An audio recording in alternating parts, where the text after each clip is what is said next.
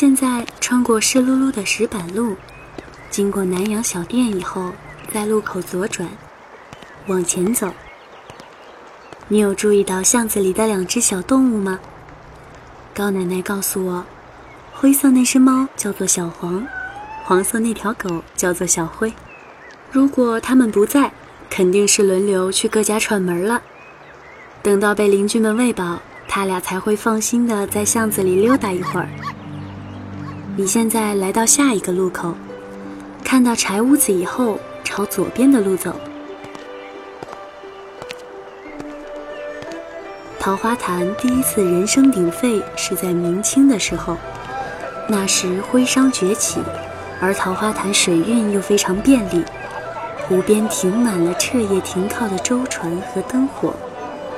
但是，商品经济的繁荣也冲击了这里的宗族文化，所以。从那时开始，各个氏族开始大规模的修建祠堂，翟氏宗祠就是在那之后修建起来的。走到前面的十字路口，直行，你的右前方就是最大的一个翟氏宗祠。先别进去，跟门口坐着的江龙先生打个招呼吧。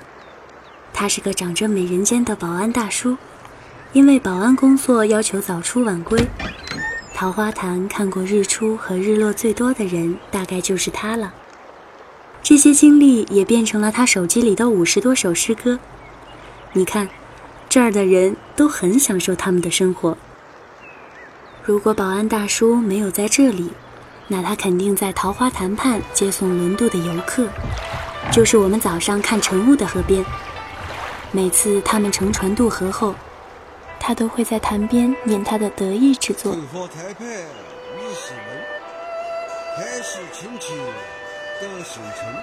好，现在往祠堂里走。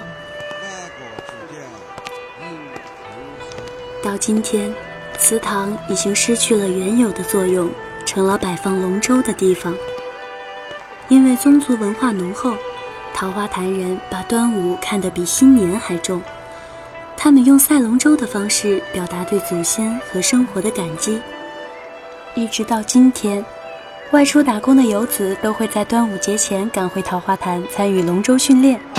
有趣的是，就连他们的龙舟号子都是可以根据音律平仄即兴填诗填词进去。所以，如果你想过两个新年的话，端午节一定要来桃花潭。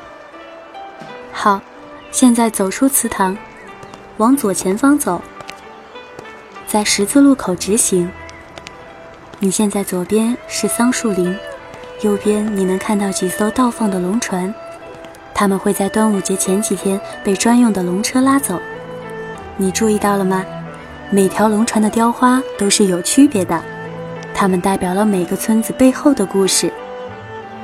现在往前走，朝你的左前方看，你能看到文庙阁的塔尖。继续往前走，看到前面的牌匾，上面写着“秋”。在这里走进爬山虎覆盖的长廊，分别经过春、夏、秋、冬的长廊。你听，钟声靠近了。现在走到文昌阁门口，你会收到门口老爷爷递给你的三支香。拿着吧，不会收钱。文昌阁供奉的是文昌帝君，桃花潭人都希望自己的家族能够文风兴盛。现在往你的左前方看，那里是桃花中学。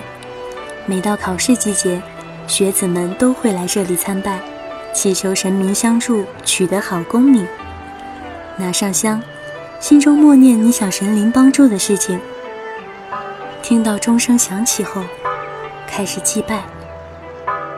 我希望，在我见到那个邀请我来桃花潭喝酒的人时，我心中所有的问题都能有一个答案。好，起身，走出文昌阁，沿路返回踏歌古岸，就是我们看晨雾的那个地方。我在那棵树下等你。